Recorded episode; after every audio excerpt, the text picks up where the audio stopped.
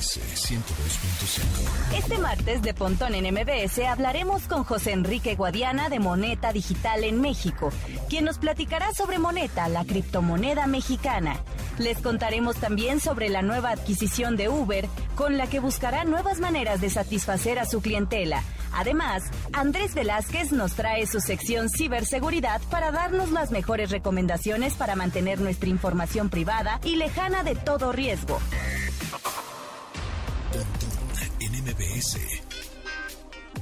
Una hora de lenguaje analógico trascendido a digital. Gadgets, gadgets, tendencias. Tecnología vestible y avances que prueban que vivimos en la era que alguna vez soñamos como el futuro. Pontón en MBS. Amigos, bienvenidos. Mi nombre es José Antonio Pontón. Hoy es martes 22 de junio, cuando son las 12 con un minuto. Un saludo a todos los que nos están escuchando ahora en vivo en el 102.5 FM. Sin embargo, también sabemos que nos escuchan muchos en podcast en varias partes de la República y en varios países, porque estamos en Amazon, en Google, en Apple, en ¿dónde más? En Himalaya, en Spotify, en Deezer, en todas las plataformas de podcast, entonces nos pueden descargar desde ahí sin ningún problema. Hoy es como que lunes, como que martes, iba a decir lunes. Es como que martes de, de bajón, ¿verdad? Porque bajó, bueno, tremendamente el Bitcoin, amigos. Sí, se fue ahora sí al poco mal caño. Estamos en 670 mil pesos, bajó un montón, porque bueno, pues también China está diciendo, no, no, no, no, eso no se puede aquí, ¿no? Entonces, bueno, pues eso de las criptomonedas, pues no, por acá no va. Sin embargo, en un ratito más vamos a platicar de una criptomoneda mexicana que se llama Moneta. Está también interesante porque se le llama stablecoin o una moneda estable. ¿Qué quiere decir eso? Que es a la par del peso. Es decir, si tú tienes una moneta, tienes un peso. Si tienes mil monetas, tienes mil pesos. Entonces eso está interesante. ¿Para qué sirve? Como que para qué lo necesito.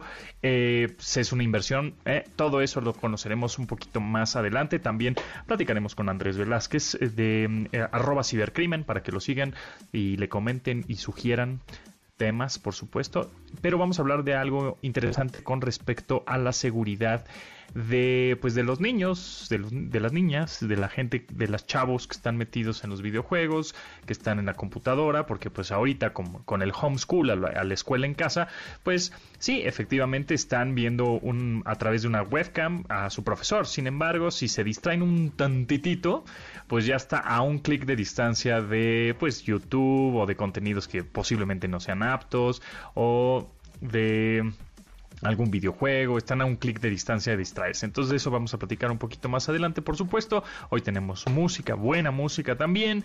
Y bueno, pues con eso le damos la bienvenida. Ah, pero antes me gustaría decirles que sigan las redes sociales de la estación MBS 102.5, así tal cual lo pueden buscar en TikTok, en Instagram y en Twitter. Recuerden que somos MBS 102 guion bajo 5. Denle follow y ahora sí nos vamos con el update de hoy.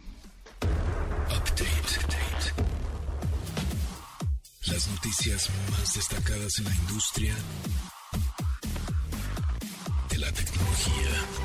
Uber Technologies adquirió el 100% de la startup chilena Corner Shop para hacer de esta su apuesta de comercio electrónico a largo plazo.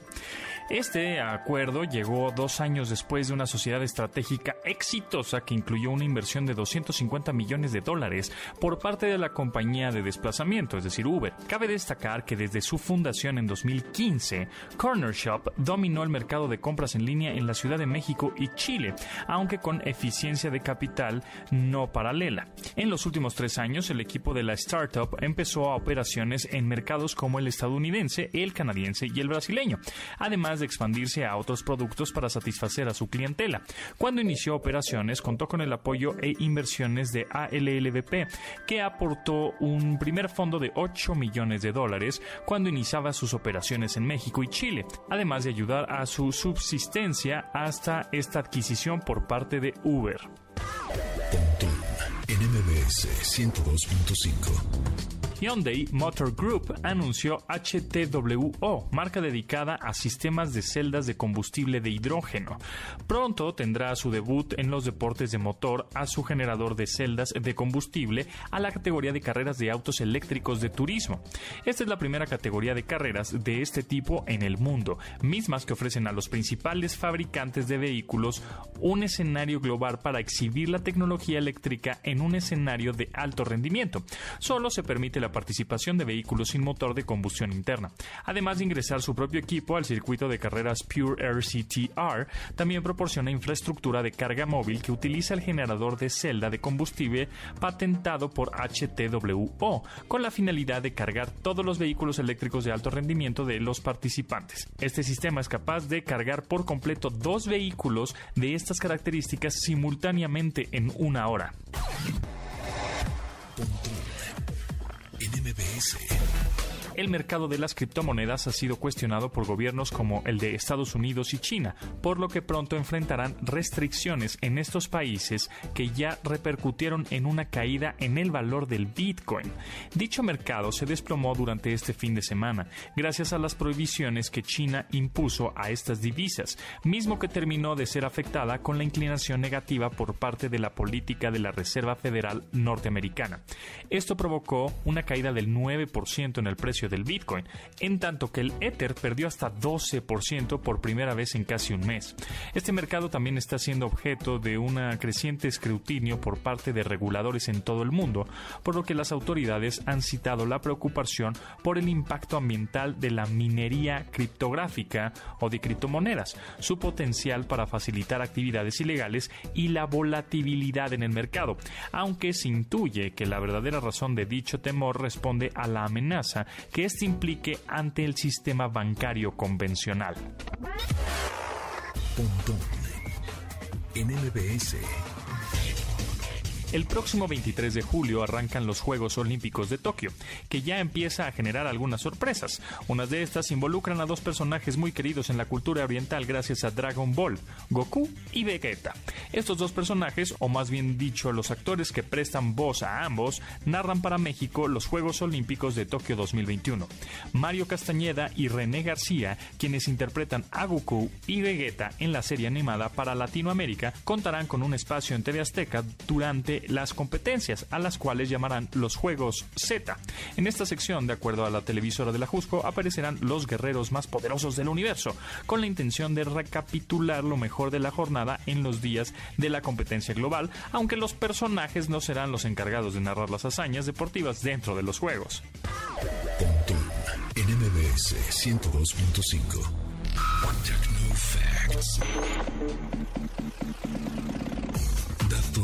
debes tener almacenados en tu sistema. Recientes estudios de conectividad revelan datos que especulan que el crecimiento de la tecnología será tal en los próximos años que impulsará un crecimiento sin precedentes de dispositivos con acceso a Internet en hogares, empresas y al exterior de las ciudades.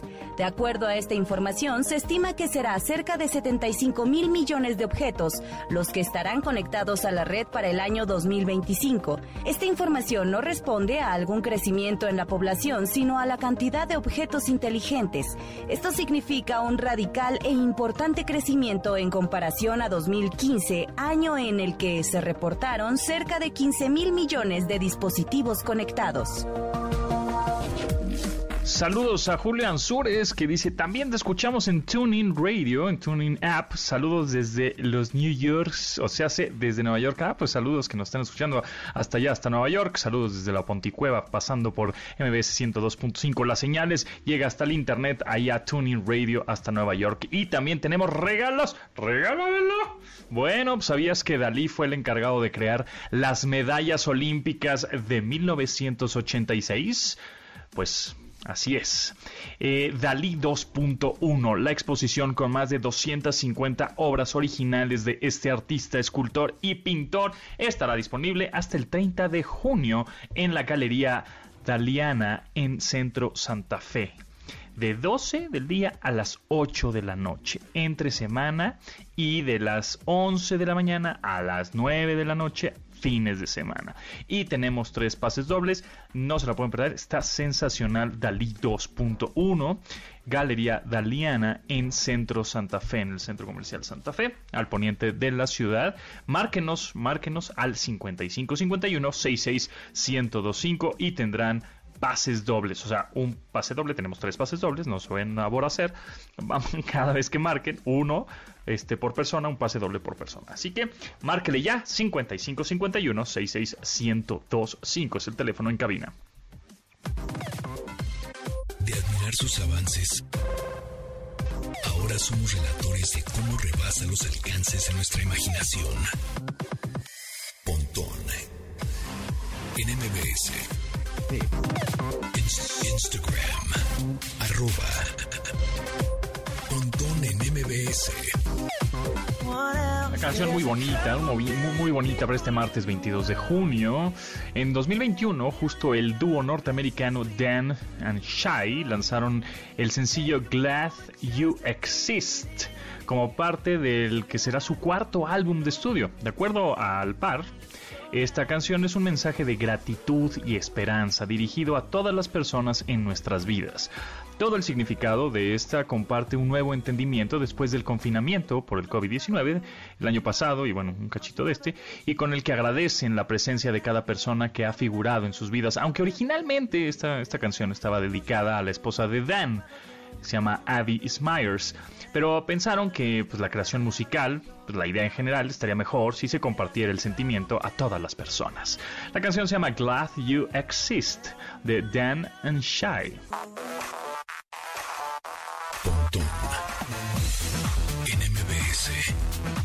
Entrevista.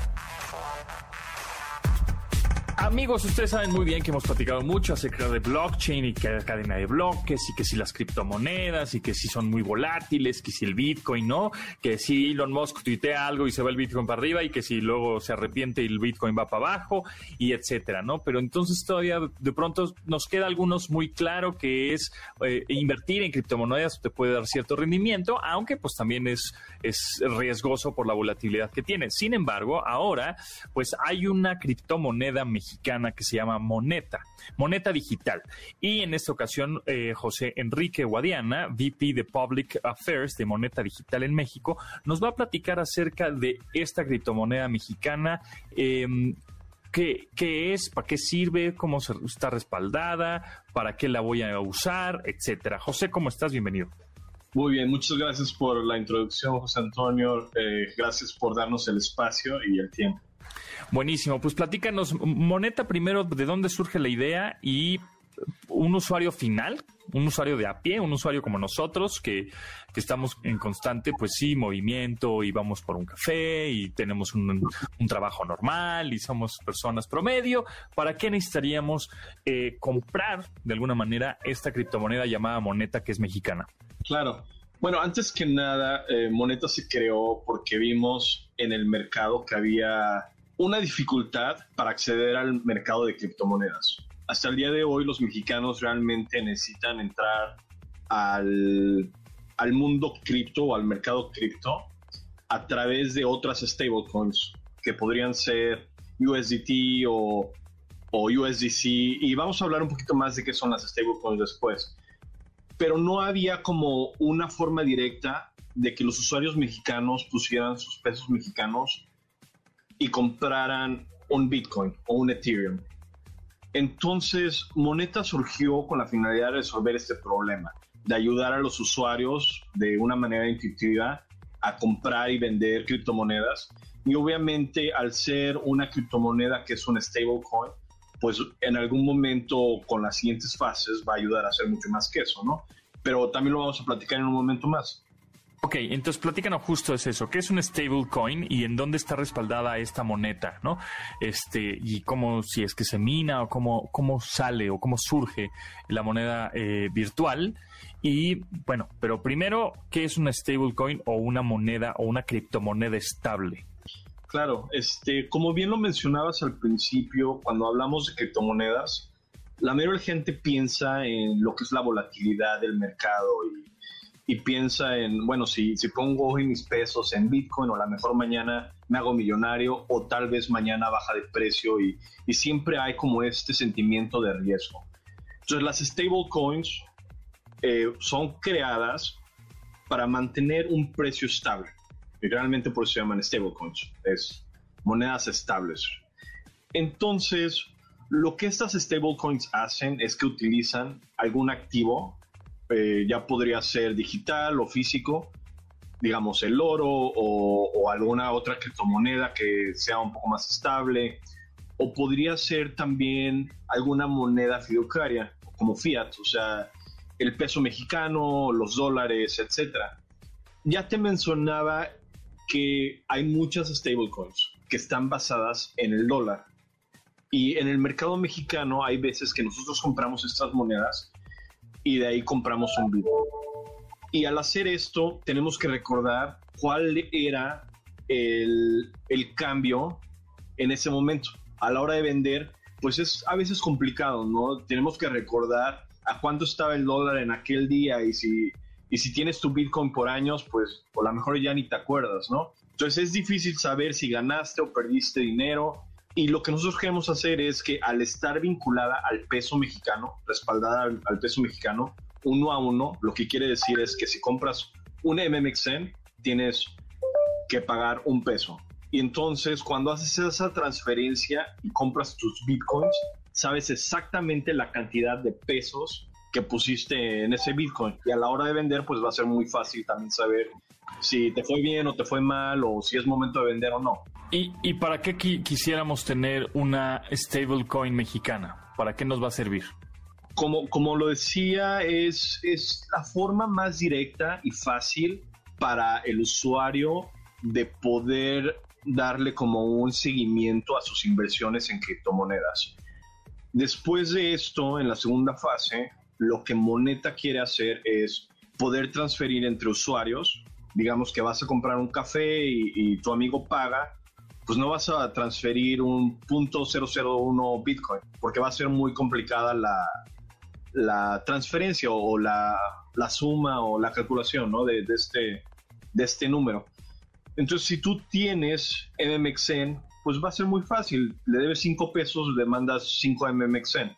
Y a lo mejor en algún momento también vamos a tener algunos socios que acepten esta moneda para hacer servicios o o para poder comprar algunos productos, por así decirlo. ¿En dónde podemos comprar este, esta criptomoneda mexicana, Moneta?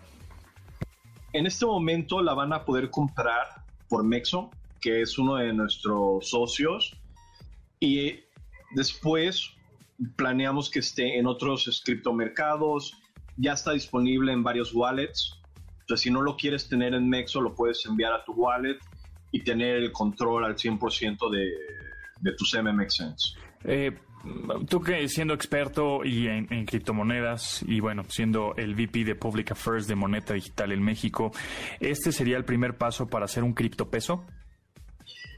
Realmente no. El criptopeso sería algo que estaría eh, regulado por Bansico. Nosotros no pretendemos hacer una competencia o o ser vistos como el peso, porque no somos una, moneda fiat, no somos una moneda fiduciaria.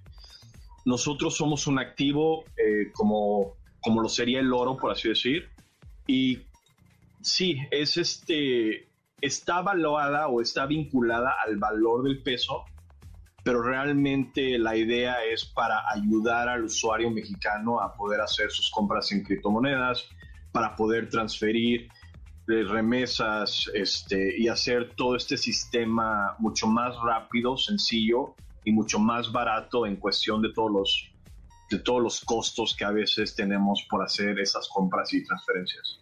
Por último, Moneta tiene eh, una estrategia de expansión para que justo como dice remesas y esté en otros eh, exchanges eh, o casas de cambio de criptomonedas virtuales ah, disponibles a nivel mundial? Sí. En este momento ya tenemos la compra, venta y comercialización de las criptomonedas que está disponible para, para los usuarios en Nexo. Vamos a tener pares con Bitcoin, Ethereum, XRP, USDT, etcétera, Nuestro plan incluye permitir el envío y recepción de remesas sin fronteras en, eh, próximamente. Y también queremos que los usuarios puedan acceder a productos digitales, hacer compras del día a día, este, a negocios por bienes y servicios. Y en su momento también a lo mejor este, productos financieros como DeFi. Y por último también, bueno, ya rápidamente, porque es que se nos va el tiempo volando, José Enrique Guadiana, VP de Public Affairs de Moneta Digital en México, ¿también tienen alguna estrategia como para que productos, servicios, establecimientos comiencen a aceptar moneta? Sí, estamos trabajando en ello. Eh, obviamente queremos crecer el ecosistema para que sea fácil de usar para los usuarios y, y tengan opciones de cómo usar sus NMXN no te puedo dar una fecha justa porque seguimos trabajando en ello, pero es la siguiente fase. Muy bien, pues ahí está pues eh, bienvenido al mercado de las criptomonedas eh, mexicanas, ¿no? Ahora la primera, o por lo menos la primera que yo conozco, que es mexicana, que se llama moneda digital, ya está disponible, ya se puede comprar esta criptomoneda, que es una stablecoin o estas monedas estables, no son volátiles, está respaldado por el peso. Entonces, bueno, pues viene algo interesante, es importante conocer este mundo de las criptomonedas, como ya lo hemos mencionado en este programa en varias ocasiones, pues porque hacia allá vamos, ¿no? Es la tendencia, el blockchain, las criptomonedas monedas, este, el, adiós al efectivo y etcétera. Bueno, muchas gracias, eh, José Enrique, que estés muy bien, mucho éxito y estaremos muy al pendiente de las actualizaciones que tenga esta criptomoneda Moneta. Muchísimas gracias, José Antonio. Que tengas buen día.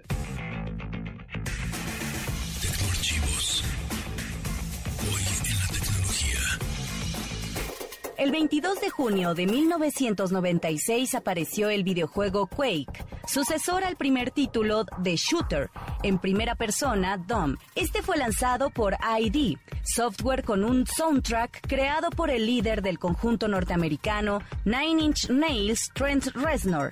El modo de juego de Quake ofrecía procesamiento de imágenes 3D en tiempo real y contaba con apoyo de aceleración para el 3D a través de una librería de gráficos abierta. Además de este juego, contaba con diversas opciones para multijugador. ¡Feliz 25 aniversario, Quake! Estuve probando ahora una tipo lámpara luminaria, es como un... Eh, ¿Cómo podríamos decir? Es un rectángulo de unos... Es que aquí lo tengo como de unos 25 centímetros de alto, en donde tiene dos focos eh, ultravioleta. O sea, em, emite luz o rayos, entre comillas, luz ultravioleta que desinfecta, bueno, que mata más bien a los viruses, a, todos, em, todos los bichos extraños que podríamos tener en una habitación. Está interesante, aunque es peligrosa. A ver, eh, estos rayos o esta luz eh, ultravioleta lo que va a hacer eh, en la caja, presume esta, esta luz, em, que mata el SARS-CoV-2, el 99% de este virus maldito. Entonces, en una habitación, por ejemplo, de una habitación normal, que serán unos 4 metros aproximadamente, en 15 minutos estaría, eh, pues habría limpiado o, matado a todos estos virus que podrían estar en esa habitación. Si estás en una sala, tendrías que ponerlo, no sé, unos 30 minutos, que esté prendida esa luz. Ahora, esa luz es peligrosa para las mascotas y para los humanos. Entonces, este dispositivo, además de emitir esta luz, tiene sensores de movimiento. Cuando detecta que hay alguien o una mascota o una persona o algo en movimiento, ¡pum!, se cancela inmediatamente para que no dañe, obviamente, pues nuestros ojos, ni nuestra piel, ni nada de eso. Entonces, está interesante eh, para, no sé, utilizarlo en oficinas cuando no hay nadie, en algún establecimiento de, pues, alguna, no sé, cafetería, etcétera, pero cuando no haya nadie. Puede ser 15, 30 o 45 minutos el poner esta luz eh, ultravioleta eh, o en por ejemplo en baños eh, es más bien como uso de oficina o residencial en una casa, no es para uso médico, por supuesto que no, ahí lo dice en el manual. Entonces, bueno, pues está interesante que a través de la luz, de la luz ultravioleta, pues maten todos estos tipos de virus malditos que nos están dando mucha lata y eh, ahorita lo que estaba viendo en una tienda departamental muy famosa que ustedes conocen, eh, que está muy está barata, o sea, ahorita tiene un descuento como de 40%. Entonces, está interesante esta esta luz ultravioleta para matar todos este tipo de bichos. Y, y ya la usé en un en mi aquí en la Ponticueva. Pues la verdad es que no te das cuenta, o sea, pues confías en que el aparato haga su chamba y mate todo lo todos los bichos que están a tu alrededor, pero realmente pues no los ves. Entonces pues, confía ciegamente en que sí hizo su chamba, bien esta lucecita ultravioleta, pero no sé si han visto también otras eh, estuches, es eh, donde metes tu, teléfono o algún dispositivo que también utiliza estas luces ultravioleta para pues digamos a matar todos los bichos que podría tener tu teléfono, tu dispositivo, ¿no? Es como unas cajitas más portátiles en donde metes tu dispositivo, tapas la caja y adentro está la luz ultravioleta. Nada más que aquí es pues obviamente es peligrosa esa luz. Sin embargo, esto tiene la seguridad de que si detecta algún movimiento, pues se apaga automáticamente. Entonces, bueno, pues ahí está. Está interesante, me llamó la atención este tipo de VC, así se llama la tecnología U, UVC, ¿no? VC. Ahí está para que le den una revisada. Vamos a un corte, regresamos. Domina tu vida online. Escucha. Ponte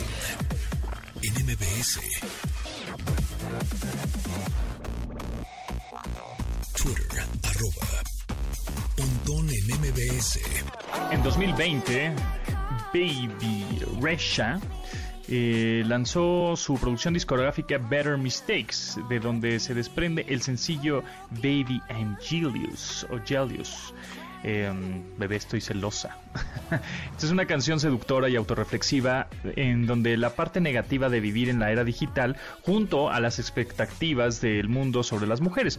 En la letra de esta, eh, eh, comenta que la escribió tras aceptar y trabajar sus inseguridades mientras veía fotografías en redes sociales a través de su teléfono. En este momento se percató de cómo inevitablemente nos comparábamos con los momentos destacados de otras personas y pensábamos si somos tan atractivos como los otros y así, ¿no? En esta, justamente la, en esta canción la acompaña Doja Cat, quien confiesa robarle a otra chica el novio. La canción Baby I'm Julius. La semana. Ocio o productividad en la palma de tu mano. Spotify lanzó este mes de junio su respuesta a la llegada de Clubhouse con Spotify Green Room, un servicio gratuito dependiente del servicio de streaming, aunque de manejo independiente. Para poder hacer uso de esta red, será necesario crear una cuenta gratuita nueva, aunque se pueden usar los datos dados a Spotify para acelerar el proceso.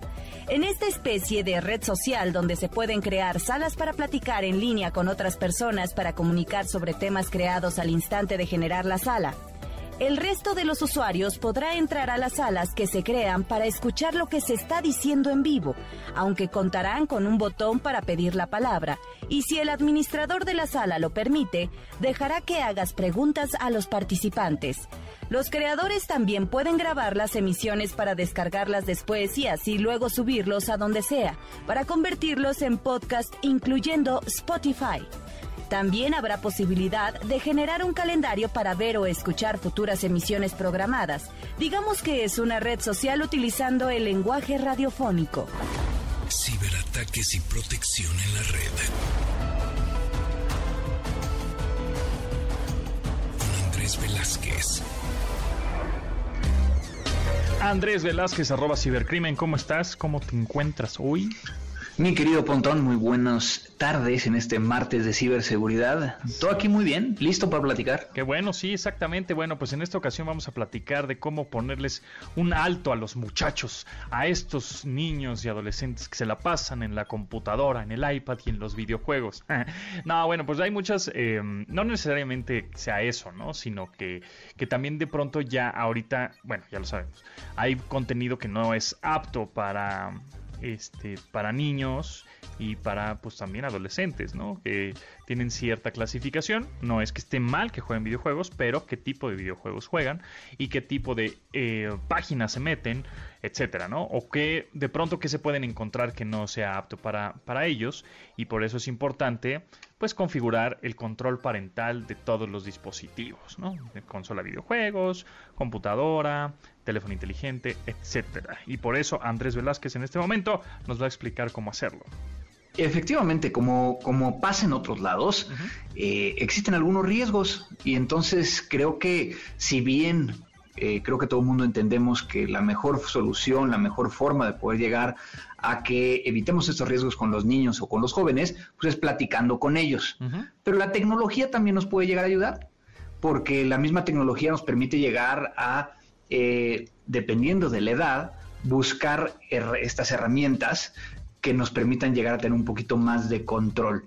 Por ejemplo, eh, obviamente no es lo mismo de hablar de un joven, ¿no? Que, tiene acceso a una computadora, a un niño que está empezando a tener acceso a videojuegos. Ah, y yo creo que tú y yo somos gamers, entonces eh, iniciamos con la parte de videojuegos como, como primera parte, ¿no? Primero hay que identificar el riesgo.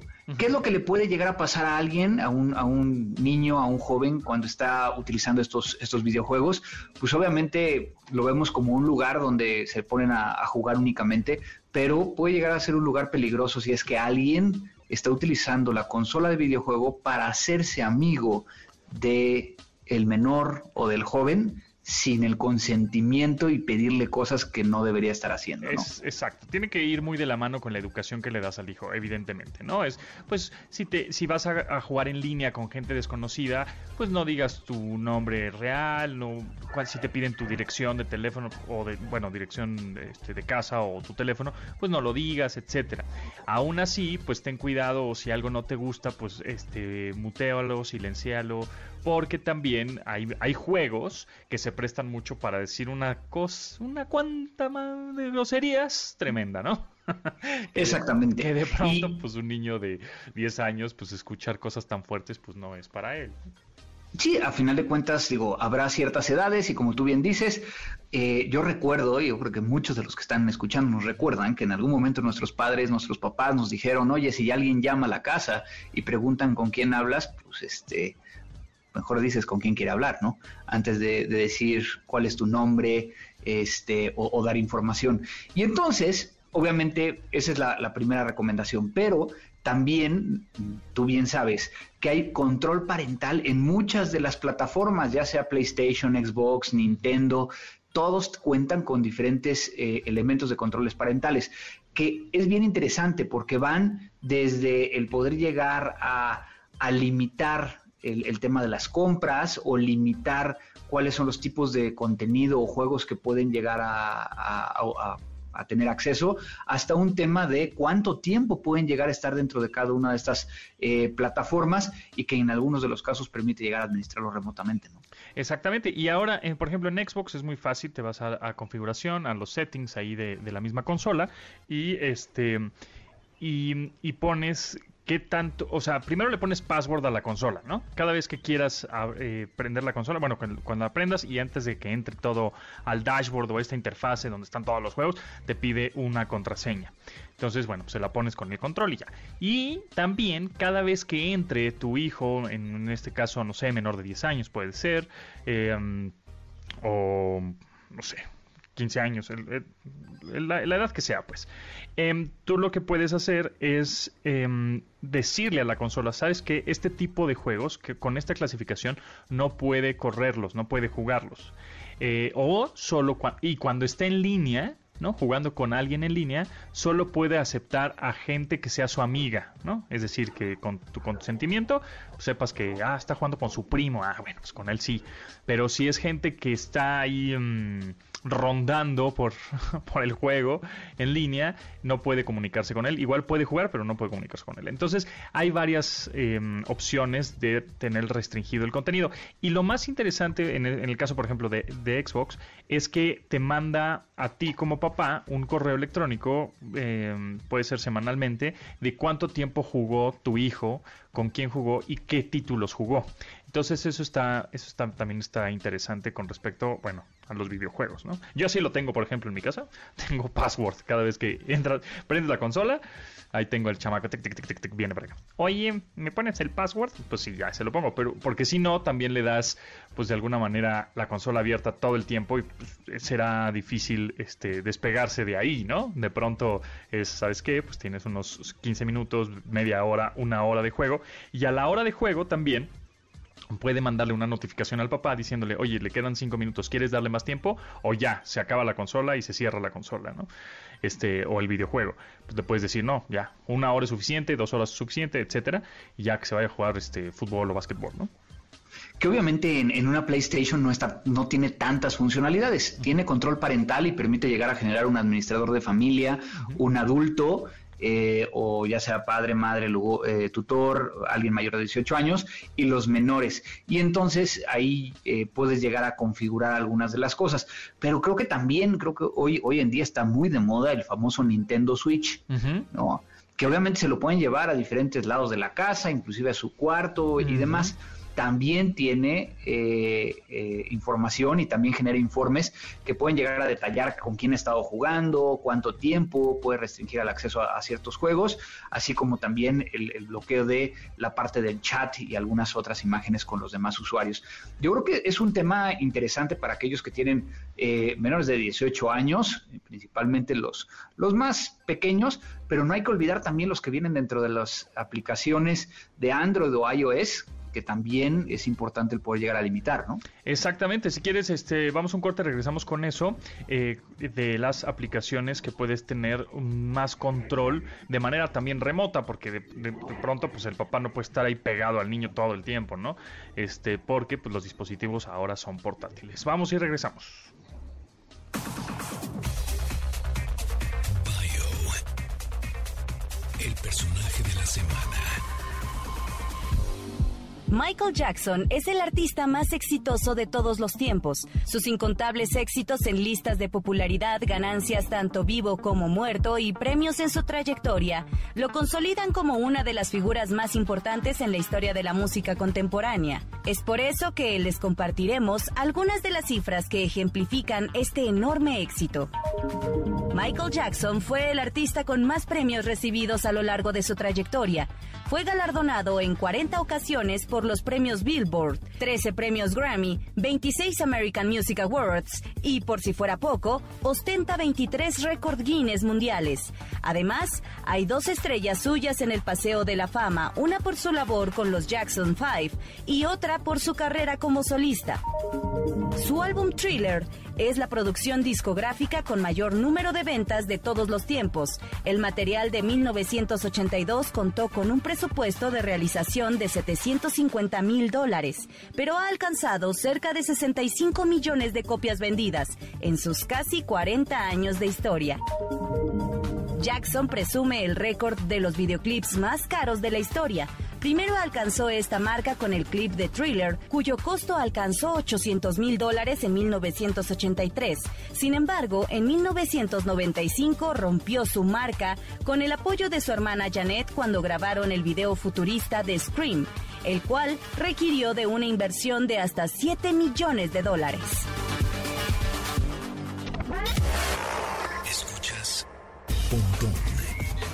en MBS. Información digital decodificada para tu vida.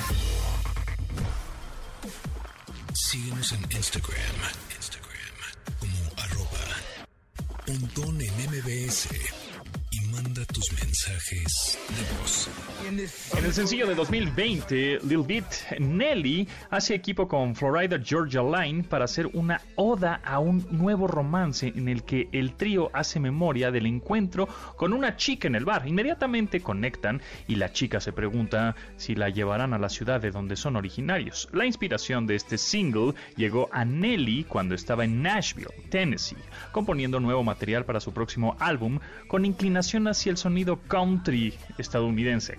Fue así como hizo mancuerna con Florida Georgia Line quienes le ayudaron a encontrar el sonido que buscaba para esta parte promocional de su próxima producción discográfica. La canción se llama Lil Beat de Nelly con Florida Georgia Line. Sacamos provecho de la tecnología que tenemos en nuestras manos. Esto es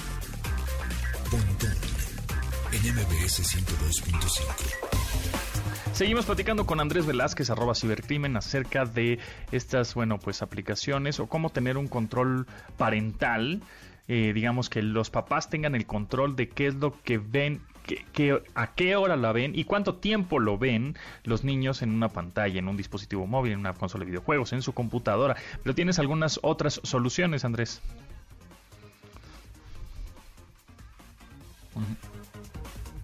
Haciendo cuando estamos eh, utilizando un teléfono celular para poder llegar a eh, estar jugando.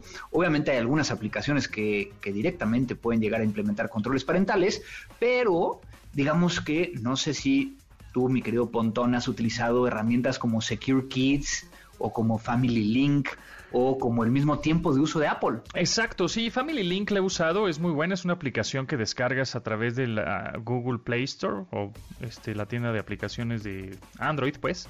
Em, y está buena porque se la instalas al dispositivo móvil de tu hijo o de tu sobrino, de tu niño, o lo que sea. Y, este, y también la, tienes em, instalada en tu dispositivo. Entonces están linkeadas, como su nombre lo dice, están sincronizadas esas aplicaciones que cada vez que cuando el niño descarga, por ejemplo, TikTok, ¿no? O, o Facebook, y pues el niño tiene 7 años, pues como para qué, ¿no? Entonces automáticamente te manda a ti como papá, oye, este, tu hijo o tu niño está descargando esta aplicación. Le das acceso, le das permiso, sí o no. Y entonces tú de manera remota, aunque estés trabajando, aunque estés en la oficina, aunque estés en otro país, le dices, no, no le doy acceso, entonces ya no lo puede descargar. O sí, este, este juego que este quiere descargar de cochecitos, sí lo puede bajar, no hay problema. Si le pones que sí, pide la autorización e inmediatamente se ya se comienza a descargar el videojuego o la aplicación que del niño en el dispositivo del niño. Entonces, eso me parece muy bien y también eh, tienes el control tú de manera remota también de, de, de controlar los contenidos que está viendo el niño, ¿no? O decirle, ¿sabes qué? O hasta ahí, ya no puedes usar el teléfono a estas horas porque tienes que hacer tu tarea, ¿no? ¿Qué sé yo? Entonces, sí, la verdad es que lo he usado, es bastante buena, Family Link, y pues la recomendación es que la usen, que le pierden el miedo, que sí, este, sí son buenas estas aplicaciones, son fáciles de utilizar, este por si eh, se sienten como con esa, ese miedito de, ay, mi hijo ya me está exigiendo, ¿no? Porque pues ahora exigen, este, eh, un, una tablet o un teléfono, qué sé yo, pues descarguen este tipo de aplicaciones como Family Link, pero también está la de Apple, ¿no? Y otra más por ahí de tercero. Secure Kids, por ejemplo, también es gratuita para Android y que te permite llegar a controlar eh, el tiempo en que los niños están utilizando cada aplicación, así como como también limitar su uso eh, después de, cierto tiempo, ¿no? Tiene un botón de emergencia, que eso ah, me llamó mucho la atención, claro. para que entonces, eh, si el pequeño tiene algún problema o ve un contenido inadecuado, pues obviamente eh, puede llegar a llamar a, los contactos que está autorizado y también puede llegar a filtrar páginas, ¿no? Algo que, me llamó mucho la atención cuando estuve revisando todo esto es de que este Family Link que acabas de comentar, si bien no se puede llegar a instalar en un teléfono iOS como dispositivo supervisado, sí existe una aplicación para que entonces se pueda llegar a tener acceso eh, y que recibas las alertas en tu dispositivo iOS si es que el niño tiene un Android. Entonces, eso es interesante. Y finalmente, si ya decidieron irse a la grande y darles un iPhone a los pequeños, pues la única forma ahorita es con, el, con la misma aplicación que ya viene dentro del iOS, que es el, tiempo de uso, que permite llegar a limitar el tiempo de uso del dispositivo, algunas restricciones de, de, contenido y, bueno, bloquear las compras, ¿no? Que ese es todo un tema adicional que yo creo que vamos a platicar más adelante de cómo logramos que este, no esté abierto completamente el hecho de que puedan comprar todo de las Play Stores y de las App Stores. Exactamente, sí, porque de pronto estás justo en una consola de videojuegos y se encuentran un jueguito que les gustó, le ponen, ah, sí, aceptar, sí, next, sí, el que sigue, y pum, vale, ya, te, ya, descargaron un videojuego de mil pesos, ¿no? Entonces, este, sí hay que poner obviamente estas restricciones. Eh, y la verdad es que te tardas posiblemente al principio entre que le vas agarrando la onda y pones tu cuenta y configuras y tu password, te tardarás igual una media hora, unos 20 minutos en lo que en lo que obviamente las aplicaciones son muy amigables y te van llevando de la mano, ¿no? Pero ya conforme lo tengas configurado, como cualquier otro dispositivo, a la hora de configurarlo te tardas un ratito, ya será mucho más fácil utilizarlo eh, y más transparente y vas a tener la tranquilidad de decir, ah, mira, mi hijo, este, con las notificaciones que te lleguen ya sea el celular o por mail, ah, mi hijo jugó esto o descargó esta aplicación o vio este contenido, ¿no? Entonces, definitivamente es, muy importante que sí le pongan el control parental. Ahora, pasando a los servicios de streaming, llámese Prime, Netflix, este, ¿no? Paramount Plus, que de pronto hay series que no son aptas para ellos, también es importante ponerle un password que depende la clasificación del contenido que están viendo, del video, película, serie, pues eh, requiere un password, ¿no? O un, un PIN, el famoso cuatro números ahí que pongan, no tan sencillos, sí ponerles un pin porque de pronto pues, se pueden encontrar ahí contenidos que no son aptos para la edad, ¿no?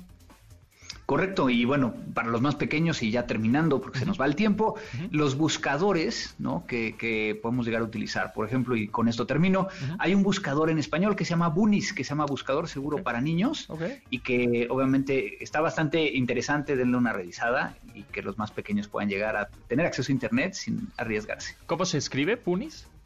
Bunis es, es B-U-N-I-S, Buscador Seguro para Niños. Ah, Bunis, así tal cual así como suena, Bunis, este, bunis.org, ahí está, es un tipo, pues como un Google, Googlecito, ¿no? Para niños. Exactamente, con unos monstruitos ahí bastante interesantes. Sí, están cool, están cool, ya lo estoy viendo, buscador seguro para niños, Bunis es B de burro, U de uva, N de niño, I de Ignacio, S de... de de ese. Samuel. De Samuel. Exacto. Gracias, Andrés. Nos escuchamos en 15 días por acá. Nos vemos en 15 días para hablar de ciberseguridad. Buen día. Venga, síganlo en arroba cibercrimen y nosotros nos despedimos, nos escuchamos mañana mismo, que ya mañana es miércoles, a las 12 del día en esta frecuencia 102.5, MBS 102.5. Gracias a Rodrigo Luis Beruitzel, Marcos Luis en la producción de este programa y nos escuchamos mañana. Se quedan con Manuel López San Martín en MBS Noticias. De admirar sus avances Ahora somos relatores de cómo rebasa los alcances de nuestra imaginación. Pontón en MBS.